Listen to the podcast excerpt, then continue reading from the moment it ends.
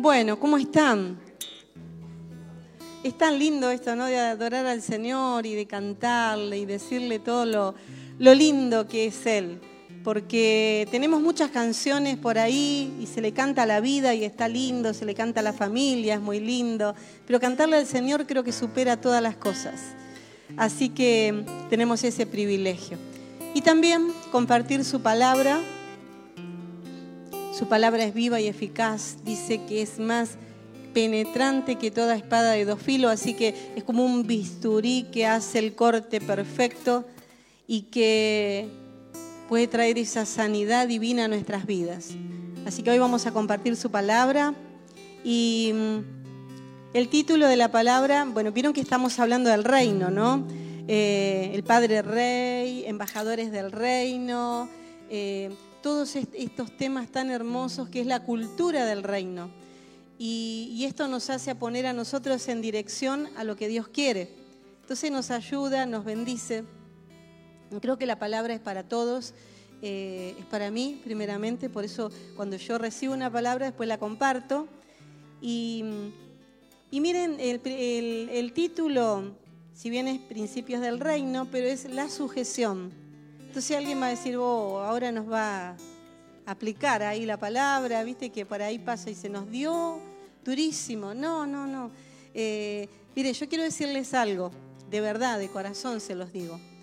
Estamos con mi esposo muy agradecidos por las personas que Dios ha puesto en este lugar, con ustedes.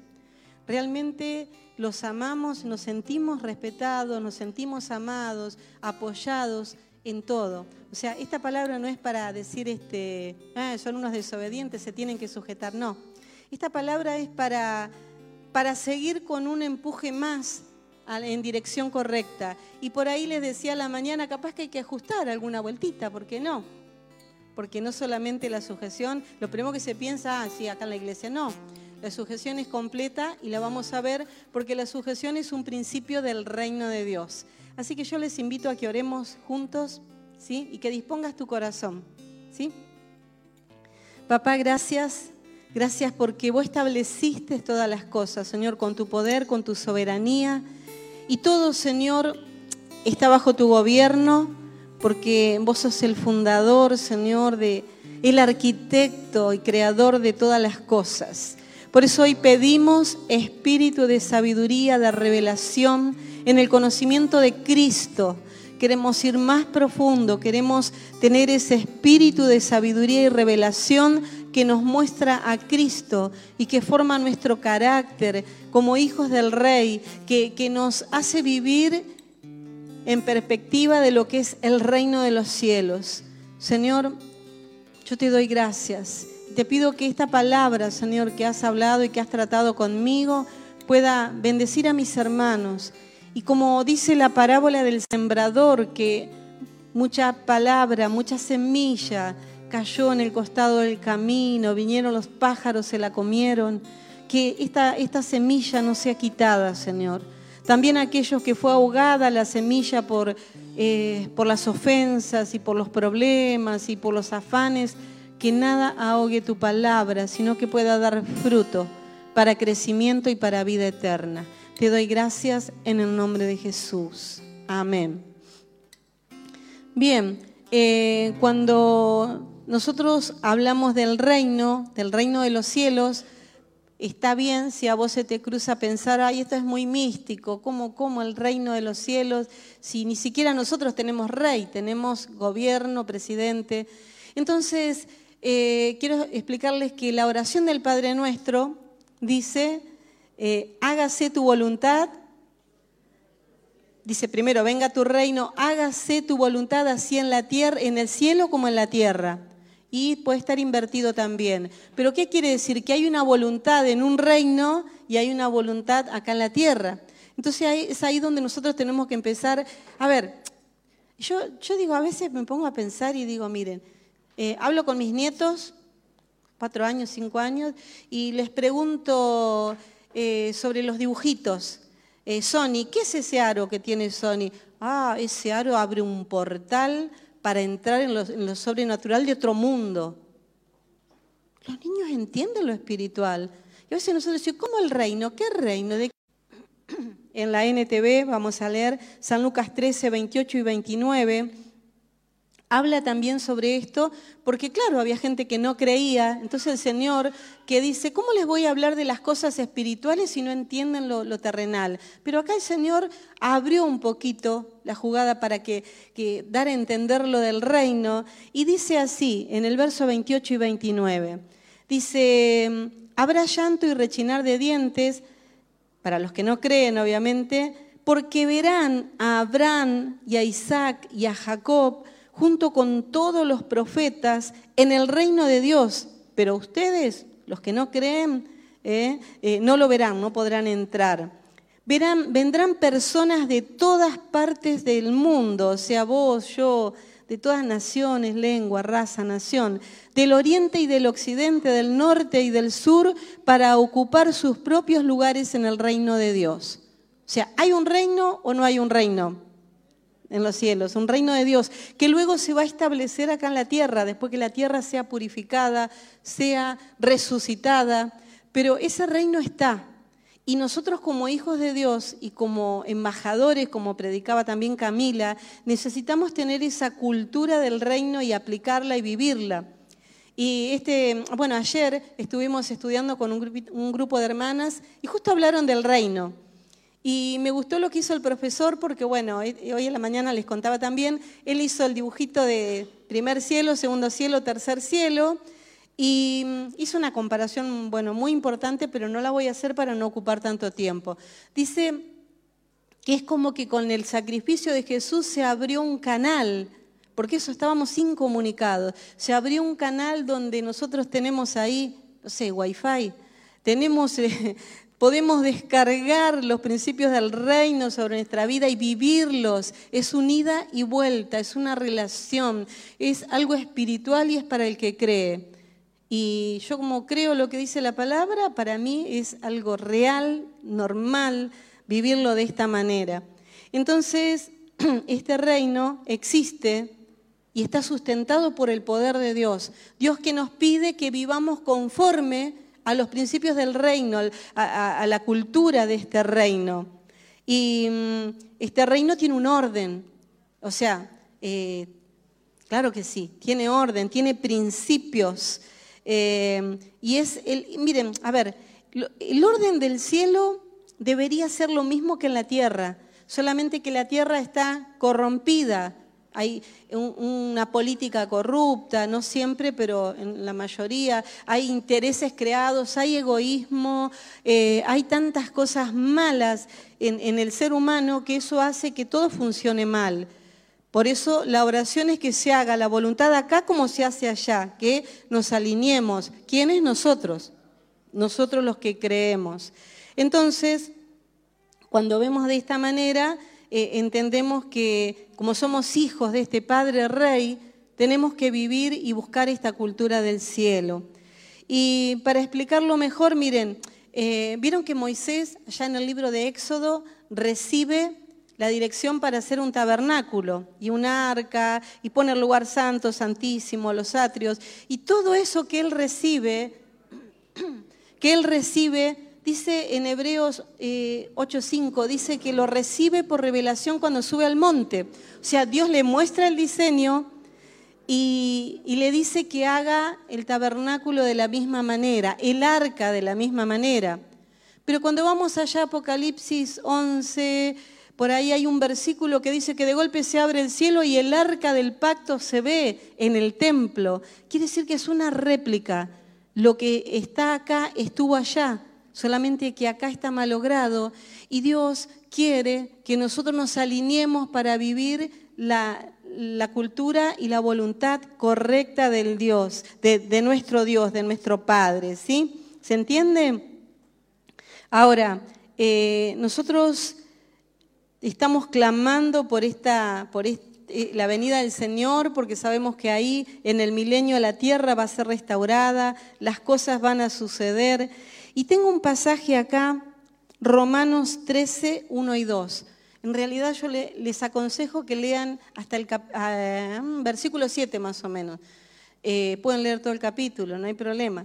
Pero eh, esto eh, nos da a entender lo que el Señor nos está queriendo hablar. Miren, vamos a leer esta palabra. Dice, sométate, sométase toda persona a las autoridades superiores, porque no hay autoridad sino de parte de Dios y las que hay por Dios han sido establecidas. De modo que quien se opone a la autoridad, a lo establecido por Dios, resiste y los que resisten acarrean condenación para sí mismos. Uy, esta palabra es bastante, bastante dura, ¿no? ¿Por qué? Porque dice que toda persona debe someterse a las autoridades y que no hay autoridad que no sea de parte de Dios. Pero no está hablando de, de las autoridades espirituales, ¿saben que está hablando de las autoridades terrenales? De las autoridades que tenemos puestas en la tierra, que si ustedes observan, todo eh, es una cadena y así se mantiene el orden, aunque también así pasan muchas cosas que no deberían ser, como aprobarse leyes indebidas y tantas cosas. Pero la autoridad que funciona acá en la tierra, el poder legislativo, ejecutivo, el poder judicial, no es nada más ni nada menos que una réplica del orden del cielo. Entonces Dios dice que nos tenemos que sujetar a las autoridades de acá. Y ahí es donde, bueno, un poquito es como que, nos puede costar. Y le voy a pedir a, mi esposo que me preste el celular, porque acá no veo nada. Pero ya lo vamos a, solucionar. ¿eh? Yo creí que lo había solucionado, pero no lo solucioné. Así que el que se opone dice que resiste a Dios. Miren qué, complicado que es. Oponerse a las autoridades es oponerse a Dios. ¿Quién ha tenido algún problema con las autoridades? Y bueno, viste, por ahí te hacen una multa, eh, pasa algo, no vienen cuando los necesitas, te enoja, te da ganas de, de muchas cosas, de decir, de criticar, de hablar mal de las autoridades, eh, o no pasa eso, no viven ustedes en Zárate, que hay muchas quejas. Es verdad, a veces podemos tener razón, pero el consejo de Dios es que no resistamos, que no nos opongamos, porque aún Dios permite las autoridades que están. Entonces, claro, alguien puede decir, sí, pero esa palabra fue escrita hace cuánto, dos mil años. Entonces, claro, no, no, no. Eso era para ese tiempo. Ahora, si tendría que escribirlo ahora, diría, no, eh, eh, em, que, Dios mande fuego, que eh, no sé. No, no, no. Cuando vamos a Primera de Pedro 2.17, Pedro está orando y dice que nosotros tenemos que darle gloria al rey, tenemos que darle honra, respeto, que tenemos que tener un gran respeto por el gobierno que estaba en ese momento. Era un emperador. Ahora, eh, ¿saben qué pasó con ese emperador que estaba en el tiempo en que estaba Pedro? Lo hizo crucificar, lo mató por hablar del Señor, pero él decía, respeten y honren. Así que no había diferencia, porque hoy nuestras autoridades, aunque haya muchas cosas que, que dejan que desear, al menos estamos acá y nadie está perseguido por hablar del Señor. Así que hasta tenemos cosas en beneficio y a favor. ¿Y qué dice la palabra? Que tenemos que respetar y hay algo más que dice en cuanto a las autoridades. A ver quién se acuerda. ¿Qué tiene que hacer la iglesia por las autoridades? Orar. Ay, no me gusta cómo ejercen. Bien, escucharon, entra por una puerta y sale por la otra. sí, puede ser, pero ¿qué tenemos que hacer? Orar, hermanos. Eso es lo que Dios dice. Todos creo que nos hemos equivocado y muchas veces hemos hablado y hemos, pero no es lo que dice la palabra, no es lo que nos enseña. Entonces, hablando de la sujeción como principio del reino, también entra esto. Por eso leímos eh, Romanos. Así que estar en contra de las autoridades terrenales es estar en contra de Dios. Y aunque no nos guste, tenemos que ser cuidadosos. Y saben que Jesús mismo respetó a las autoridades, respetó al César y pagó los impuestos. Así que eh, dice el Salmo 24, creo que dice, eh, dice Dios, mía es la tierra y su plenitud, y él estaba pagando impuestos, pero él se sujetó a, a las leyes terrenas.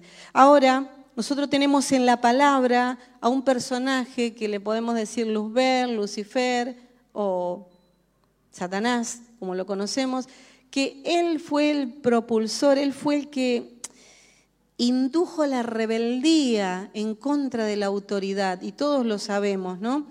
Sería muy largo detenernos a ver todos los pasajes que hablan de esto, pero él es el que promueve la rebeldía, eh, el enojo, los piquetes, las críticas, el vociferar, el decir tantas cosas, es él el que lo promueve.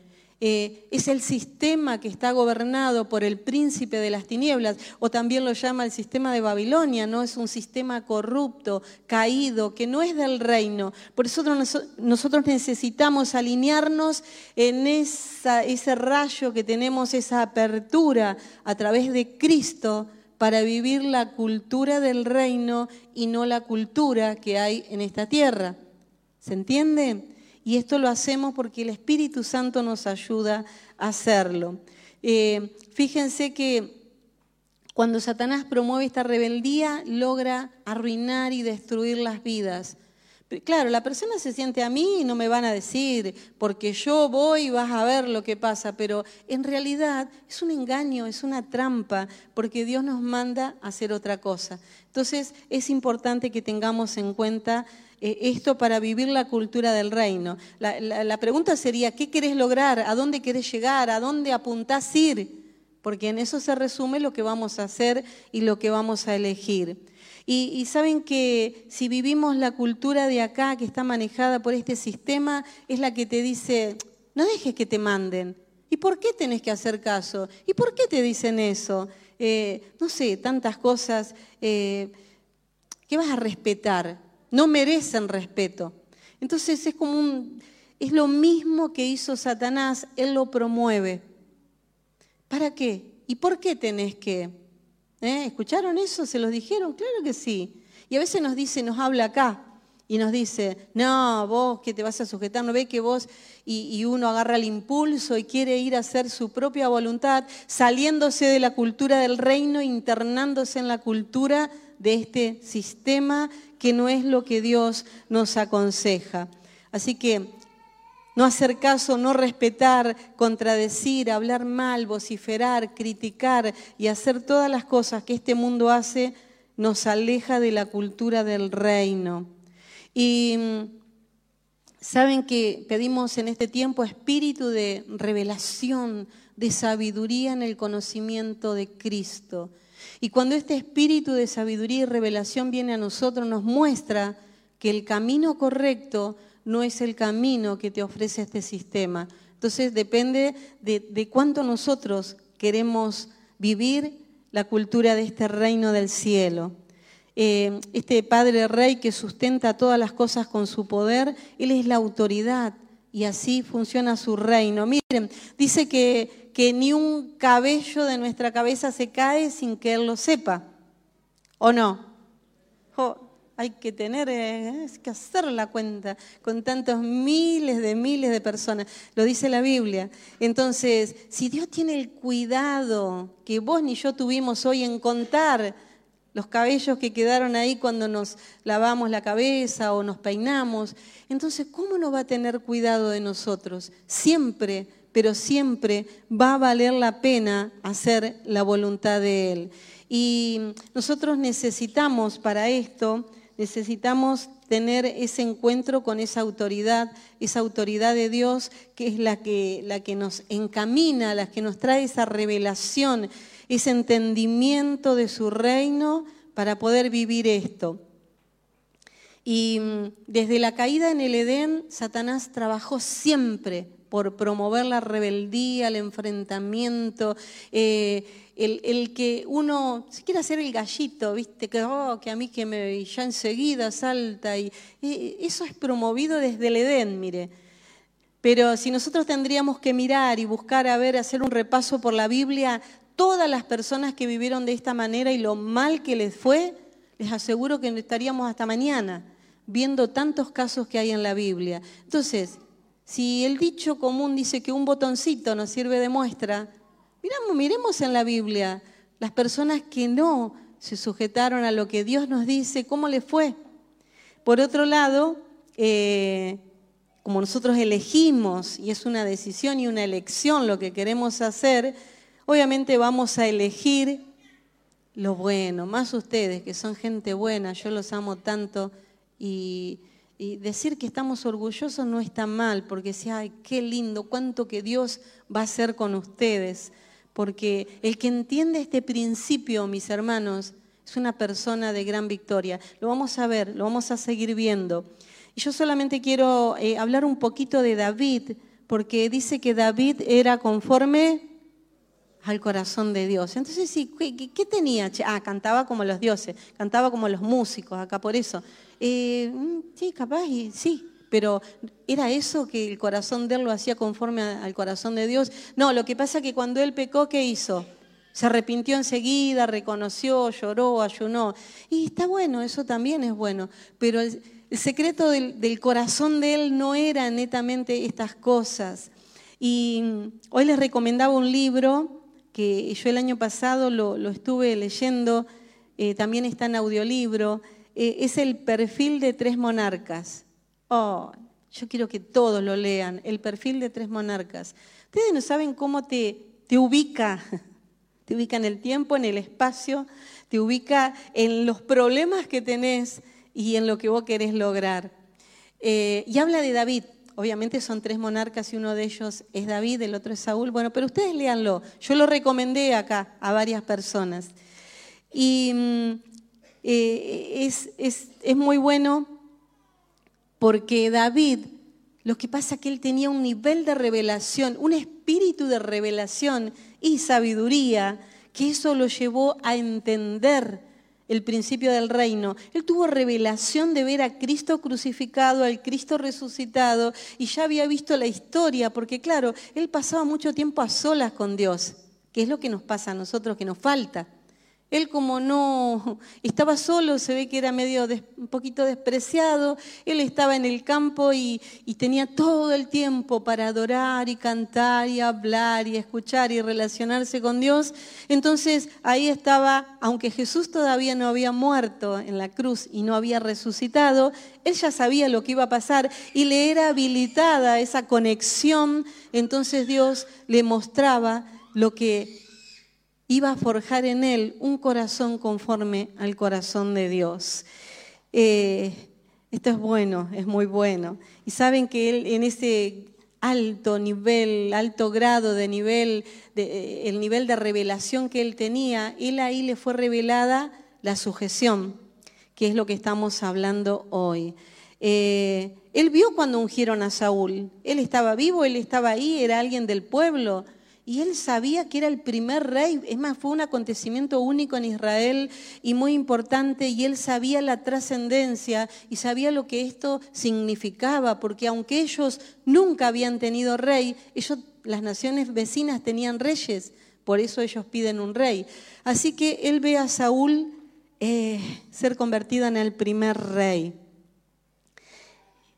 Pero David tuvo una promesa genial, impresionante, que él iba a ser el, rey próximo. Entonces, ¿te imaginas que Dios te diga, eh, o que Dios me diga a mí, ¿no? Vos vas a hacer, eh, vas a ocupar el lugar de. Entonces yo, ¿qué, hago? Capaz que empiezo a orar, dale Señor, que se vaya, que se muera, que, que se vaya con vos, pero que yo, no sé, porque somos humanos y a veces le erramos. O no les ha pasado cuando hay un puesto de trabajo que si esa persona se jubila, se va, eh, seguís vos. Está todos los días esperando a ver que llegue ese momento. Pero David, que había tenido ya la revelación y el ungimiento como rey futuro de Israel, David entendió el principio de la sujeción y actuó de esta manera. Eh, miren, ¿Se equivocó David? Sí, sí, se equivocó y mucho. Pero la clave de tener un corazón conforme al corazón de Dios no era nada de lo que vimos, era que él, David, no se defendía. David supo esperar el tiempo, porque si yo tengo que hacer valer la profecía, la palabra profética que Dios me dio, porque además me ungió el mismo Samuel que ungió a, a Saúl. Pero él no se defendió, no eh, esperó, todo el tiempo necesario, no buscó ser reconocido. Sí hay muchos casos en la Biblia que buscó y se alió gente para que lo apoye en su gestión y le fue pésimamente mal. Pero David no buscó justificarse, no criticó al rey, a su rey, el rey que estaba ahí, aunque estaba errado, pobrecito Saúl, mal, pero él lo respetó. Y, miren, es tan fuerte lo que dice la palabra porque dice que David tenía todo en su mano para deshacerse de Saúl. Y parece que hasta su entorno lo apoyaba y le decían, Dios te lo entregó en tu mano. E, ahí el rey durmiendo y él ahí al lado dice, yo lo mato y listo, soy el rey. Pero él dijo, no, guárdeme Dios de hacer eso. Pero en un momento se sintió como hay un poquito tentado de decirle, viste que yo no te quise matar, y le corta el bordecito del manto y después dice, ¿qué dice la Biblia? Se turbó su espíritu, estaba arrepintiéndose, Dios perdoname, le corté el manto al ungido, al que vos levantaste al rey, y aunque él, ¿saben qué estaba haciendo Saúl? Estaba persiguiendo para matar a David. Pero David, como tenía el corazón conforme al corazón de Dios, no se defendió, no estaba así, bueno, eh, que vayan mi gente y lo maten. No, al contrario, el día que Saúl muere, él hace un duelo nacional y llora y sufre porque murió el rey. Eso era lo que a él le dio, eh, no sé si sería el título de tener el, el, corazón conforme al corazón de Dios. Por otro lado, eh, nosotros también pasamos situaciones así y, tenemos eh, muchas cosas que por ahí eh, estamos en situaciones parecidas. Miren, una vez estaba, dice la Biblia, ¿no? que estaba Saúl reendemoniado. Es verdad, lo dice la Biblia. Era, ¿Se imaginan tener un rey así? Porque decía, ah, no, no, pero nuestro presidente, yo porque él, viste, por eso no estoy de acuerdo. Pero Saúl era el rey de Israel y estaba reendemoniado, que no podía estar y que lo único que lo calmaba era que viniera David y se pusiera a cantar y a tocar el arpa y él ay, tenía un poco de paz. Pero en un momento, en un momento, claro, eh, los reyes sabían poner como una exposición, esta lanza es del filisteo tal, este es de la amalecita tal, y entonces todos sus logros. En un momento que él estaba allí, parece que el demonio más lo atacó y dijo, porque él sabía que David lo iba a suceder. Entonces agarró la lanza que estaba en la pared y se la tiró para atravesarlo. Y David dice que le esquivó la lanza y se fue. Y podría haber agarrado la misma y habérsela ensartado si él tenía una puntería de aquellas, de hecho mató al gigante, ¿no? Pero esto nos enseña a nosotros que el principio de la sujeción no pasa por cuánta razón tenemos, ni por cuánta verdad hay en nuestras quejas o en las cosas que nos están sucediendo, sino cuánto ponemos a Dios en primer lugar. ¿sí? Eh, podemos, porque todos tenemos Saúles, ¿eh? todos tenemos, en tu trabajo, en la escuela, en la familia, aún dentro de la iglesia, parece que hay Saúles. Pero ¿Qué queremos lograr? Eso es, ese es el, kit de la cuestión, porque es fácil, la cultura de, este mundo te dice, mirá, vos cantale las 40, vos decilo, vos defendete, porque vos, es más, vas a tener gente alrededor que te va a impulsar como a David, dale, Dios te lo está entregando, y, y hasta ponen versículos bíblicos fuera de contexto para justificar una acción así. Pero ¿qué hacemos con los saúles que tenemos? Que tenés vos y que tengo yo, que vamos a enfrentar mañana y durante toda la semana y que... Ahí está. O le devolvemos la lanza, las piedras, el insulto, eh, el daño que nos están haciendo, o queremos forjar un corazón como el de Dios, conforme a la cultura del reino y decimos, no, yo se lo entrego a Dios. Y mucho más si es tu patrón, si es tu jefe, si es la persona de autoridad, porque ahí es más difícil. ¿eh? Ahora, fíjense lo que dice la palabra. Eh, Saúl era el rey Y David era el futuro rey y toda, toda la nación sabía que, que las promesas estaban sobre David y veían a un David íntegro que andaba huyendo, escondiéndose del rey que estaba re mal, pobre, porque la verdad que no tenía paz y estaba, eh, pero había una unción en él que fue puesta. Y David dijo, yo no lo voy a tocar, yo lo voy a respetar, yo lo voy a honrar. Y no es casualidad que Pedro haya dicho las mismas palabras, que Pablo haya dicho las mismas palabras en Romano, que ya leímos.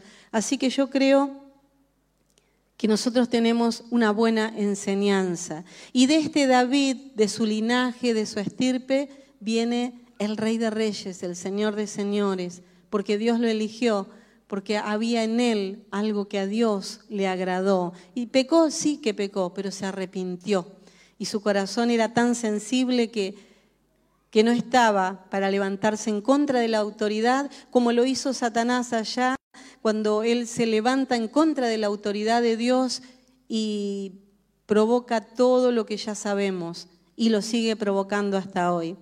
Ahora, yo no sé qué querés vos, yo quiero que me vaya bien. ¿Cuántos quieren que les vaya bien? Eh, seríamos muy masoquistas, sino yo quiero que me vaya mal, por eso yo voy a hacer las cosas mal y mañana voy a salir tirando lanzas y cascotazos, insultos, porque tengo unas ganas de que me vaya mal. Nada. Entonces hagamos las cosas bien si queremos que nos vaya bien. Formemos, forjemos esa cultura de reino, ese carácter de reino dentro nuestro. ¿Y es fácil? No, no es fácil, pero es posible, porque los hijos del rey viven en esta cultura del rey. ¿Y saben qué? ¿Por qué necesitamos esto? Porque les voy a decir esto y es verdad. Dios nunca va a respaldar a una persona rebelde, a una persona que no se sujeta a las autoridades, sean chiquitas, sean autoridades de alto rango, sean lo que sea. Dios no va a respaldar y mucho menos estamos hablando en un círculo cristiano. Si tenés un líder de grupo, si tenés un encargado de grupo y te dice algo y vos decís, no, porque yo pienso que, déjame decirte que Dios no te va a promover. Déjame decirte que Dios te va a dejar sentadito ahí hasta que algún día vos quieras someterte a la autoridad, porque así, así se maneja el reino de los cielos. Y eso es lo que nosotros oramos y que Jesús nos enseñó venga tu reino y hágase tu voluntad, como se hace en el cielo, así también en la tierra. Miren, eh, no solamente puede ser tu jefe, puede ser tus padres. ¿Hay, jovencitos acá? Sí hay. Eh, miren, eh, creo que Satanás lo primero que promueve es la rebeldía en los niños.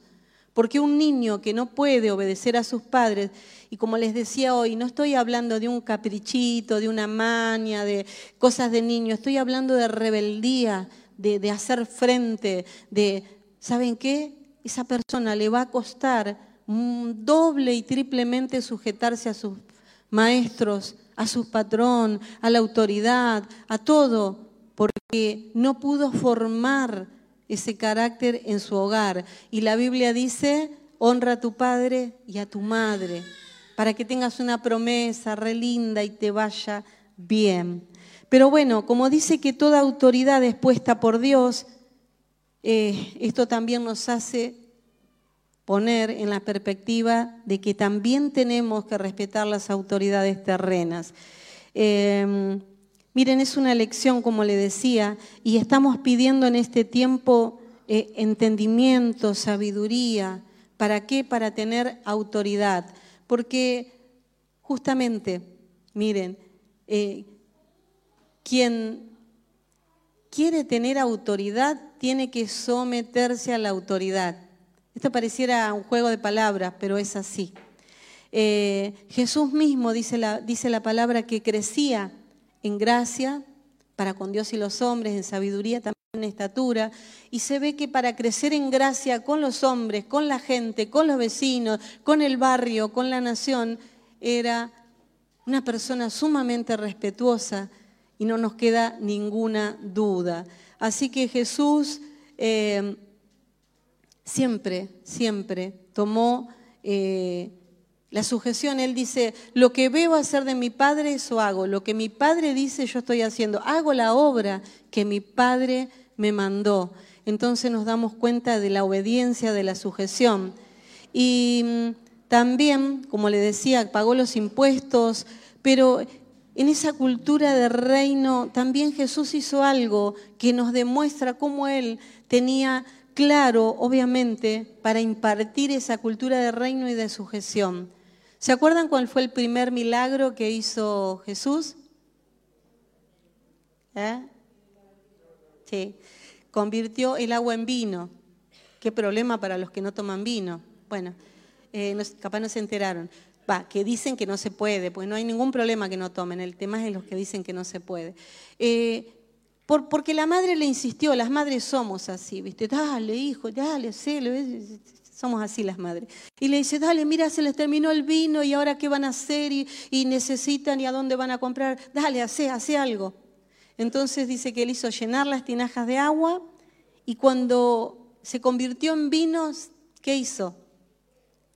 Dijo, saquen una copita y llévensela al maestresala, que sería el barman, el que se encargaba de todas las bebidas de la fiesta. ¿Y qué fiesta, hermanos? Duraba como una semana esa fiesta. Así que eh, no, no podía tomar de más porque tenía que controlar todas las bebidas.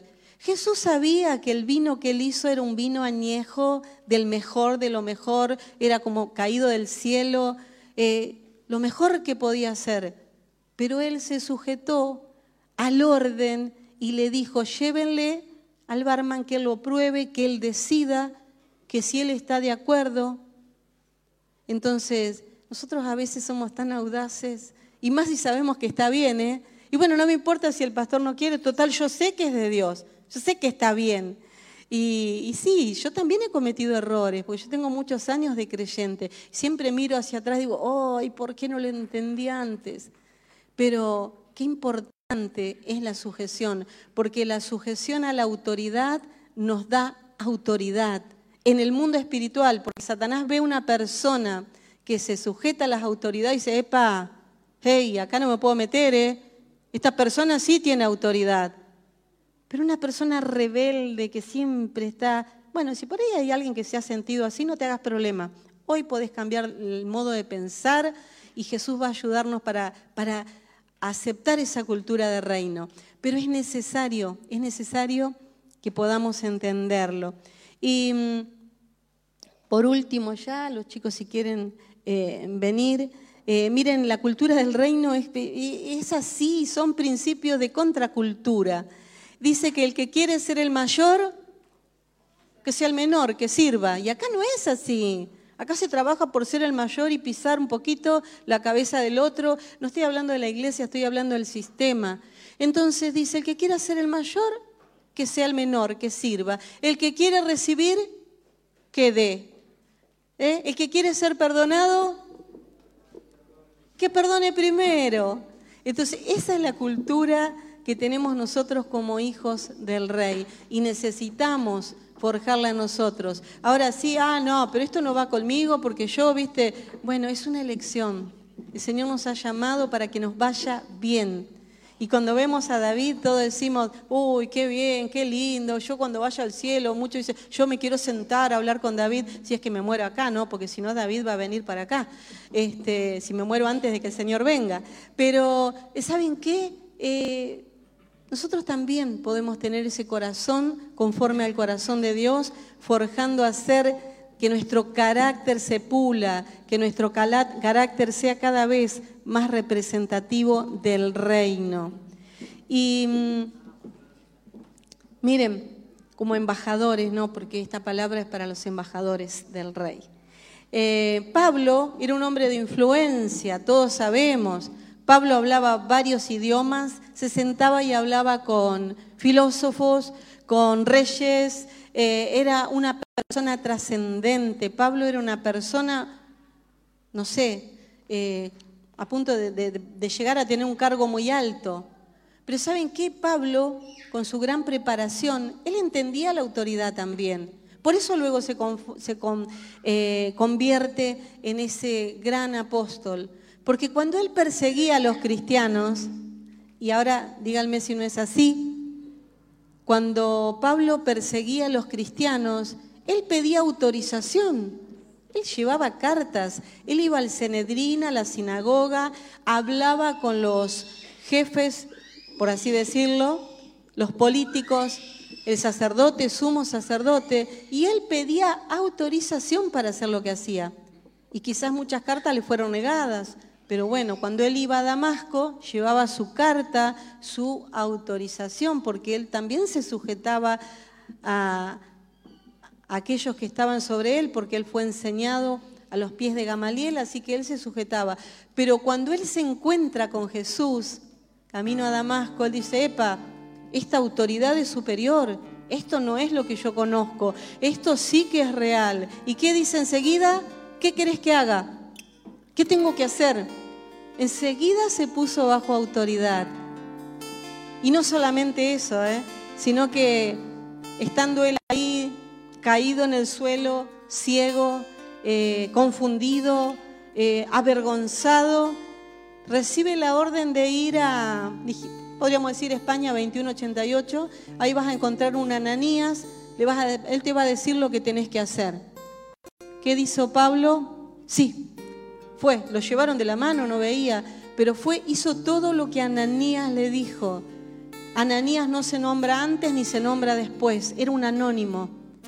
Pero este gran hombre que tenía tanta historia y tanto conocimiento, se sometió a la autoridad de aquel que se le reveló en el camino y llegó a ser lo que era. Por eso nos conviene, nos conviene iglesia, nos conviene entender esta cultura, nos conviene porque cuando una iglesia entiende la autoridad y la sujeción a la autoridad, se convierte en la iglesia de San Mateo 16, donde dice que las puertas del infierno no van a prevalecer, no se van a mantener, van a temblarse, van a caer ante el avance de una iglesia que conoce la sujeción a la autoridad, porque es una iglesia que tiene autoridad. Así que la autoridad no está en los gritos, la autoridad no está en ganar la última pelea, la autoridad no está en que la gente te diga vos tenés razón, la autoridad está en entender lo que Dios nos está hablando, iglesia. Así que bueno, yo les pido al Señor que nos ayude y que nos dé este espíritu de sabiduría, de revelación, de conocimiento en Cristo para poder tener autoridad. Yo sé que hay mucho para hablar de este tema, pero lo vamos a dejar ahí. Les pido que se pongan de pie. Vamos a a meditar en esta palabra y yo te animo a que comiences a, chequear. Eso hago yo. Esto está bien, esto me falta, esto lo tengo que reforzar, esto está ok. Pero vamos a desear, anhelar, vivir la cultura del reino. Cierra tus ojos, adora al Señor y habla con Él. Amén.